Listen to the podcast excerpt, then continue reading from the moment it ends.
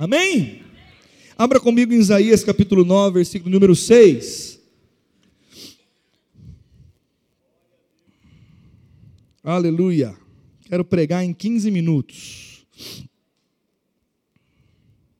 Só para você poder preparar o pudim que você vai mandar na minha casa. Ô, oh, glória. Tem um pudim me esperando aí, que eu estou sabendo aí. Ô, oh, glória, aleluia. Vamos lá, está escrito lá, Isaías 9,6. Porque um menino nos nasceu, um filho se nos deu, o governo estará sobre os teus ombros, e ele será chamado Maravilhoso, Conselheiro, Deus Forte, Pai da Eternidade, Príncipe da Paz. Eu vou ler mais uma vez. Porque um menino nos nasceu, um filho se nos deu, o governo estará sobre os teus ombros, e ele será chamado Maravilhoso, Conselheiro, Deus Forte, Pai da Eternidade e Príncipe da Paz. Aleluia, dá uma glória a Deus. Sabe, meu irmão, eu não sei se você conhece a história do nascimento de Jesus, eu acredito que sim. Mas eu quero narrar de uma maneira bem, bem singela o nascimento de Jesus e trazer para você que Jesus é a manifestação, é a maior manifestação do amor de Deus por nós. Jesus, ele é a maior manifestação do amor de Deus pelas nossas vidas. Ele nos amou, e eu quero falar sobre isso para que você não se engane nunca mais em seu coração para que não haja dúvida do amor de Deus pela sua vida e para que você entenda o poder do amor de Cristo em nós. Eu quero que você saia dessa manhã aqui vibrando, sabendo que o amor de Deus é poderoso e, e, e ele manifesta coisas na nossa vida. Amém? Jesus, ele foi prometido desde que o homem pecou através de Adão. O homem foi destituído da glória de Deus, o pecado entrou no mundo. A palavra fala que todos nós pecamos e todos nós fomos destituídos da glória. Antes do pecado, nosso espírito estava conectado com, com o Espírito de Deus, a vida de Deus corria em nós. Eu, sem assentar a Cristo, meu espírito está morto. Eu só nasço de novo quando aceito a Cristo como Salvador. Se eu morrer sem Cristo, o meu espírito não está ligado com Ele. Amém, querido? Por isso nós pregamos Jesus, para que as pessoas sejam salvas e nasçam de novo. Eu e você, quando nós aceitamos a Cristo como Salvador, nós nascemos de novo no Espírito. Não foi naturalmente, quem é moreninho continua moreninho. Amém? Quem é branquinho, branquinho, quem tinha olhos castanhos, azuis, não mudou fisicamente, mudou internamente. Eu e você, quando nós aceitamos a Cristo, nascemos de novo, nosso espírito é recriado. Isso tudo só foi possível porque foi prometido alguém que ia realiançar o homem com Deus mais uma vez. E esse alguém é chamado Jesus. Ele é Deus. Amém? Ele é Deus e se fez homem, é o Deus que se fez homem. A palavra diz que ele abriu mão da sua glória. Ele abriu mão de todas as coisas por amor à humanidade. Ele abriu mão de ser Deus por você. Ele se tornou, ele tinha, ele tinha uma posição na região celestial, no céu, como autoridade, e não é que ele perdeu, mas ele abriu mão disso para vir como um homem aqui na terra. Eu e você somos criação de Deus. Diga, eu sou criação de Deus. Você é imagem e semelhança dele. Amém? O que é ser imagem e semelhança dele? Você é um ser trino como ele é. Você tem um, você é um espírito, tem uma alma e possui um corpo e habita num corpo, aonde você nessas três dimensões, você consegue é, entender que no espírito é a sua realidade, porque você é um espírito. Diga, eu sou um espírito.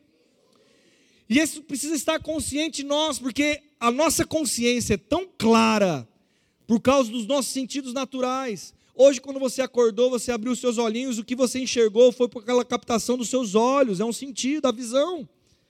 O cheirinho, quando você sente um cheiro de algo, é outra coisa, o seu tato, você está a todo momento, fisicamente falando, você está tendo conexão com esse mundo. Mas, meu irmão, você não é aquilo que você está vendo naturalmente, você é um espírito. Amém? Diga, eu sou um espírito. Mas, pastor, o que nós vamos falar de Natal sobre isso? Meu irmão, a promessa de Jesus foi para nos salvar. Ia nascer o Salvador, ia manifestar o amor dele nas nossas vidas, ia manifestar o amor de Deus para nós, porque Deus criou o homem para ter relacionamento com o homem. Deus criou o homem para habitar com ele eternamente. Deus não criou o homem para uma sentença de derrota. Deus não criou o homem para destruir o homem. Deus não queria que o homem pecasse. Fala comigo assim: Deus não queria que o homem pecasse. Mas da mesma maneira, Deus também não queria que a decisão fosse por imposição. Deus é tão consciente do seu caráter, da sua vida, Ele é tão consciente do que Ele é, que Ele deixou o livre-arbítrio para nós, para nós decidirmos. Meu irmão, você não está aqui por obrigação. Você não aceita Cristo por obrigação. Você aceita Cristo como Salvador, como uma decisão da tua vida. Talvez um de nós aceitou a Cristo por medo de ir para o inferno, não tem problema, pode ter começado assim o relacionamento. Mas você aprendendo de Cristo, você começa a entender que Ele te ama, você nasceu para viver a vida de Deus. E quando Cristo foi prometido, Jesus foi prometido, tudo o que aconteceu, lembra? Naquele período havia uma perseguição sobre o povo hebraico, hebreu, havia uma perseguição sobre o que estava acontecendo.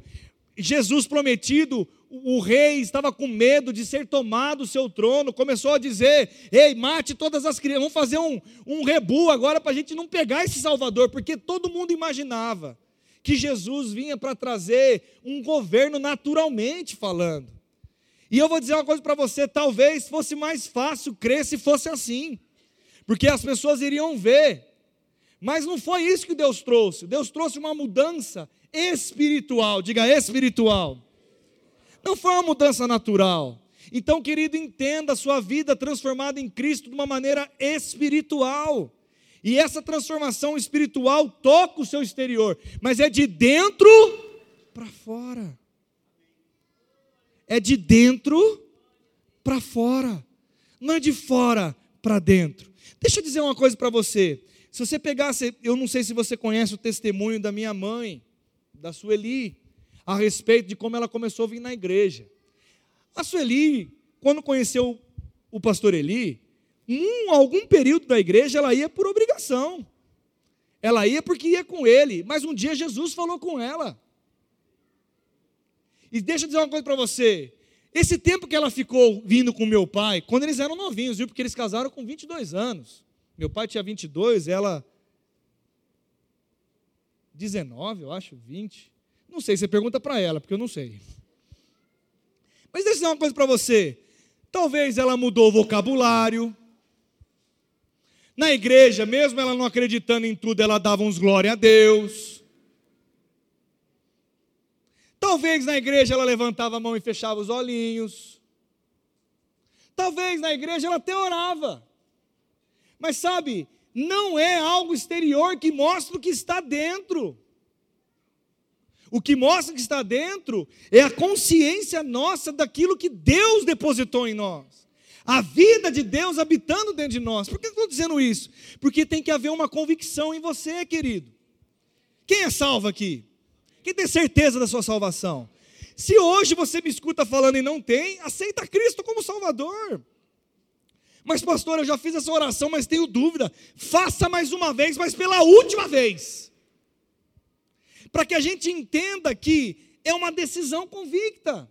E se você entender a história de Jesus naquela perseguição, eu não sei se você sabe, mas José não coabitou, não teve relação com Maria para nascer Jesus. Jesus foi gerado através do Espírito Santo, fala Espírito Santo. Naquela época, o isso ter acontecido, José teve que encarar várias coisas. Se Jesus, José denunciasse Maria, Maria poderia ter sido morta, espancada, eh, poderia ter acontecido um monte de coisa. Deixa eu dizer algo para você. Sabe, querido, tudo foi espiritual e tudo vai continuar sendo espiritual. Eu vou repetir de novo. Tudo foi espiritual e vai continuar sendo espiritual. Sabe, Jesus foi e você sabe, ele procurou, não tinha lugar, ele nasceu numa manjedoura lá em Belém, num lugar simples. Lembra da história dos três reis magos que guiaram pela. Lembra? Quem lembra da história? Os três reis magos, a estrela e os anjos cantando. Meu irmão, então tudo foi extraordinário.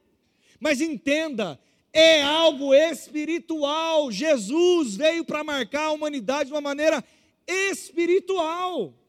E quando ele trouxe a mensagem de quando ele começou a manifestar a Deus, aquilo que Deus queria colocar, ele trouxe uma mensagem que mudava a história da humanidade, mudava a história de todas as nossas, nossas vidas. O discurso era totalmente diferente do que estava esperando.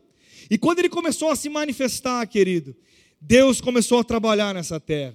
Milagres começaram a acontecer, coisas começaram a acontecer. Eu quero que você fale comigo se você lembra o que está escrito lá em João 3,16. Quem lembra o que está escrito em João 3,16? Vamos lá? Porque que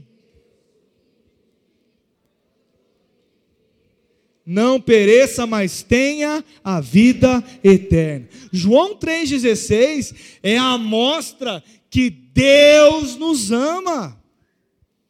É a amostra, é o verdadeiro intuito de Deus mostrar que Ele nos ama.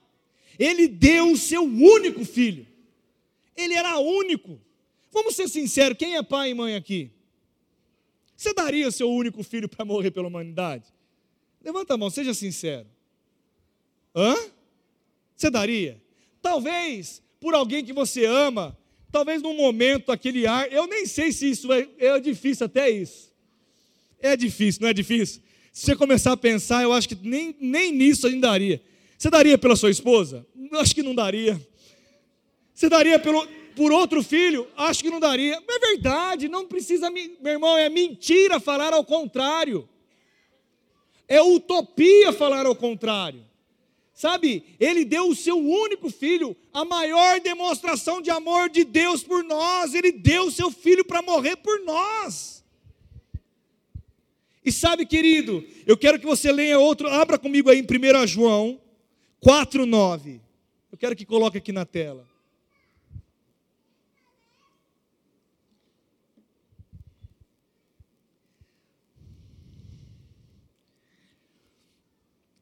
Nisto se manifestou o amor de Deus em nós, em haver Deus enviado o seu Filho unigênito ao mundo, para vivermos por meio dele. Meu irmão, a maior demonstração de amor de Deus por nós foi ter enviado Jesus. E aí eu quero falar para você: Jesus veio, ele nasceu, e o verdadeiro Natal é a comemoração de que Jesus nasceu. Agora deixa eu dizer algo para você: quando Jesus nasceu, o amor nasceu. Quando Jesus nasceu, a demonstração de um amor de Deus nasceu na terra de uma maneira extraordinária e sobrenatural. E eu quero trazer algo para você nessa manhã, para que a gente possa receber como uma mensagem e plantar no nosso coração. Jesus nasceu, é a maior demonstração de amor, o amor nasceu. E aí, deixa eu dizer uma coisa para você: você lembra o que Jesus disse para os seus discípulos quando interrogam? Acho que foi Filipe que interrogou ele, dizendo: Quando nós vamos ver o Pai? Como que é esse negócio de ver o Pai, Jesus? Você lembra qual foi a resposta de Jesus? Quem me vê, vê o Pai. Porque o que eu faço não é de mim, eu faço o que o Pai faz. Não é isso que ele falou? Quem vê Jesus, vê o Pai. Amém? Se Jesus era amor, Deus é amor, Jesus é amor, é a manifestação. Amém, querido? Amém? Então, quando nós olhamos para Jesus, ele reflete Deus. E aí, quando ele morre, ressuscita e se cumpre o plano, ele nos deu a possibilidade de sermos salvos, quem aceitar a Cristo como Salvador. E aquilo que aconteceu agora, nós nascemos de novo e ele vem habitar dentro de nós, fala dentro de mim.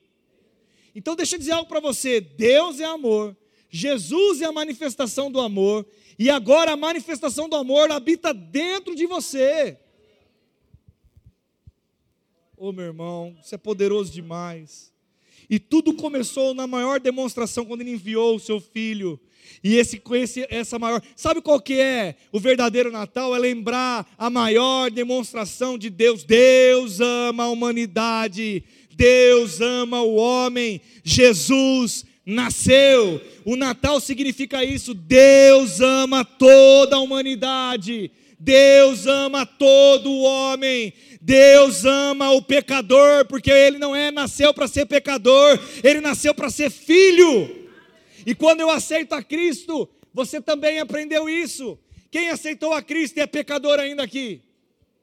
Não, nunca mais levante sua mão para uma pergunta como essa.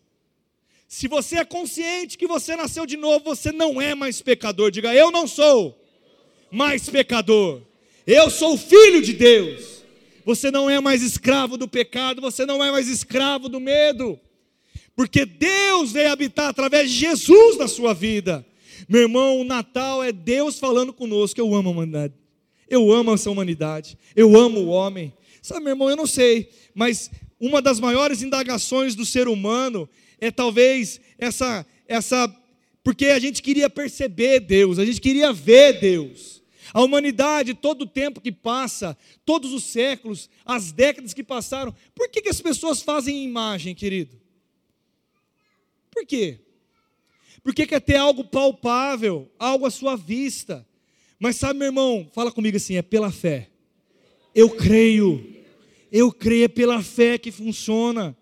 Eu e você não precisamos de uma amostra naturalmente falando, porque a amostra que nós precisamos já habita dentro de nós, o próprio amor habita dentro de nós. É Jesus habitando dentro de nós. E sabe, quando nós falamos sobre isso, e eu quero agora trazer algo para partir para encerrar. Sabe, tem um versículo que fala assim: o verdadeiro amor lança fora todo medo. Diga comigo, o verdadeiro amor lança fora todo medo. E eu não sei se você já parou para meditar sobre isso. E talvez ficou pensando: que diacho que é isso que o amor lança fora o medo? Por que, que o amor lança fora o medo? Que coisa que é essa? O amor lança fora o medo? Sabe por que o verdadeiro amor lança fora todo medo? Porque o verdadeiro amor é Jesus, querido. Quando nós entendemos que o amor de Cristo está em nós, habita em nós, Ele nos livra de todo medo, de todo receio, e tudo isso começou com a demonstração de amor do Deus Pai, que enviou o seu único filho para nascer. Esse é o verdadeiro Natal. Deus dizendo para mim para você: Eu te amo, eu te desejo, eu amo a sua vida, você é especial. E sabe, querido, o verdadeiro amor, que é Jesus, lança fora todo medo, todo problema, toda creca. E sabe quando nós descrevemos, quem já leu 1 Coríntios capítulo 13? O que está escrito lá? Quem lembra? Quem lembra? 1 Coríntios capítulo 13, vamos colocar aí, abre lá, 1 Coríntios capítulo 13. É o hino do amor. Vamos ler junto? Ainda que eu fale as línguas dos homens e dos anjos, se eu não tiver amor, serei como um bronze que soa e como um símbolo que retine. Pare aqui. Por que, que ele. Volta lá. Por que, que ele fala, ainda que eu fale a língua dos homens e dos anjos, se eu não tiver amor? Quem que é esse amor aí? Pelo amor de Deus, pega a revelação do que eu estou pregando nessa manhã. Quem é esse amor aí? Jesus! Se eu não tiver, porque Jesus é a manifestação do amor, querido. Eu vou falar de novo. Ó, Jesus é amor. Deus é amor. Ele é a manifestação disso na nossa vida. Segue no próximo, próximo versículo. Ainda que eu tenha o dom de profetizar e conheça todos os ministérios, os mistérios e toda a ciência, ainda que eu tenha tamanha fé a ponto de transportar montes, se eu não tiver Jesus. Nada serei. Próximo versículo. Ainda que eu distribua todos os meus bens entre os pobres, ainda que entregue o meu próprio corpo para ser queimado, não, se eu não tiver amor, Jesus, nada disso me aproveitará. O amor é paciente. Jesus, olha que loucura, meu irmão, se você ler assim. Você está pegando a revelação aí? Você está entendendo que Deus mandou o seu próprio filho para morrer por nós, para demonstrar o seu amor, a manifestação do amor aconteceu, ele nos salvou, ele veio habitar em nós e agora o amor habita em nós. E o verdadeiro amor, Jesus em nós é paciente, é benigno. O Jesus é o amor, não arde em ciúmes, não se ufana, não se ensoberbece, vai para frente, não se conduz, não é inconveniente, não procura os seus próprios interesses, não se exaspera, não se ressente do mal, não se alegra com a injustiça, mas regozija-se com a verdade. Tudo sofre, tudo crê, tudo espera, tudo suporta. O amor, Jesus, jamais acaba. Agora volta um pouquinho do quando começa a falar do amor. Para mais uma. Para frente. A partir daqui ele começa a descrever Jesus. Meu irmão, olha que coisa maravilhosa, extraordinária. E deixa eu dizer uma coisa para você: se Jesus mora dentro de você, William, e se você é um com Ele, Ele está descrevendo o William, Ele está descrevendo o Daniel, Ele está descrevendo o Cauê, Ele está descrevendo a Ana, Ele está descrevendo o Reinaldo, o Jean, Ele está descrevendo o Emílio, Ele está descrevendo cada um de nós, porque diga comigo assim: eu sou um com Ele. Meu irmão, não é mais você quem vive, mas é Cristo que vive dentro de você. Meu irmão, quando está dizendo Jesus é paciente, você é paciente. Quando ele está dizendo benigno, você é benigno. Passa para frente, Du. Mais um. Mais um. Tudo sofre, tudo crê, tudo se espera, tudo suporta. Passa para frente mais um. O amor jamais acaba. Jesus jamais vai acabar. Mas havendo profecias desaparecerão, havendo línguas cessarão, havendo ciência passará. Olha para mim. Eu não sei se você tinha essa visão desse versículo porque falava, vai passar. Eu entendo que o amor é o amor de Deus, mas o amor é Jesus. Jesus não passa, querido. Jesus nunca vai passar. Posso mais uma para frente? Porque em parte conhecemos, em parte profetizamos. Mais um. Quando, porém, vier o que é perfeito, então o que é em parte será aniquilado. Aí será demonstrado em toda a sua integridade. Mais um versículo.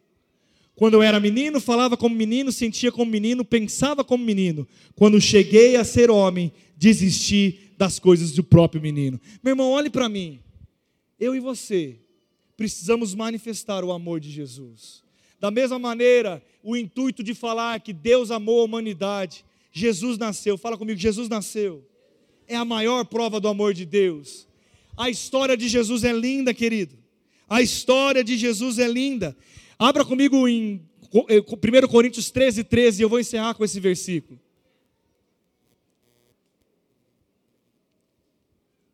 Agora, pois, permanece a fé, a esperança e o. Entre os três, porém, o maior destes é o. Por que, que é o amor? Oh, meu irmão. Sabe, o perfeito habita dentro de você. Sabe, eu, eu, eu fiquei meditando a respeito de, de como trazer algo novo no Natal. Eu quero dizer para você: o algo novo não é novo, mas a gente pode fazer novo a cada dia dentro de nós. É saber que Deus nos amou. Deus nos amou ao ponto de entregar o seu filho. E ele nasceu, o nascimento de Jesus é a demonstração do amor de Cristo pelas nossas vidas. E Jesus é infalível, o amor de Deus é infalível, o amor de Jesus manifestado em nós é infalível. Quer prosperar, quer ter uma boa vida, viva o amor de Cristo. Quer avançar na sua vida, viva o amor de Cristo dentro de você. Sabe por quê? Porque você vai manifestar Jesus. Eu e você temos o amor, porque a palavra fala, o amor de Deus já foi derramado em nossa vida, porque Jesus habita dentro de nós. Jesus habita dentro de você, querido. Jesus é a solução dos seus problemas. Jesus é a solução de abandonar qualquer medo, receio, ressentimento. Jesus é tudo para nós. Jesus é tudo. E hoje nós celebramos o seu nascimento. E graças a Deus que não ficou só o Jesus criança. O Jesus criança, ele cresceu. E ele cumpriu o propósito que ele tinha que cumprir. E eu vou encerrar dizendo para você: o Jesus criança que nasceu foi apenas para começar a marcar a humanidade que Deus nos ama. Eu não sei se você já fez uma pergunta, se já perguntaram para você, e eu encerro com isso. Por que está acontecendo tanta coisa, aconteceu tanta coisa já na humanidade de coisas ruins? Quem já foi indagado por isso? Porque também no Velho Testamento conta-se de guerras, tempos de guerras, tanta coisa que aconteceu. Quem já foi indagado com isso? Sabe, querido, o que aconteceu é que o pecado entrou na humanidade. Mas da mesma maneira que o pecado entrou na humanidade, a resposta para o pecado, o remédio para o pecado, também entrou na humanidade. Jesus é o remédio que todos nós precisamos. Meu irmão, eu e você, nós não somos nada sem Jesus. Sabe o que muitas vezes está faltando para nós? É tomar o nosso remedinho. Qual o remedinho que é nosso? A palavra, Jesus. É esse remédio que nós temos que tomar todo dia. Fala comigo assim: eu amo a palavra de Deus. Você pode fazer agora, fechar os teus olhos, abaixar sua cabeça. Você pode agora orar, dedicando a sua vida a Jesus.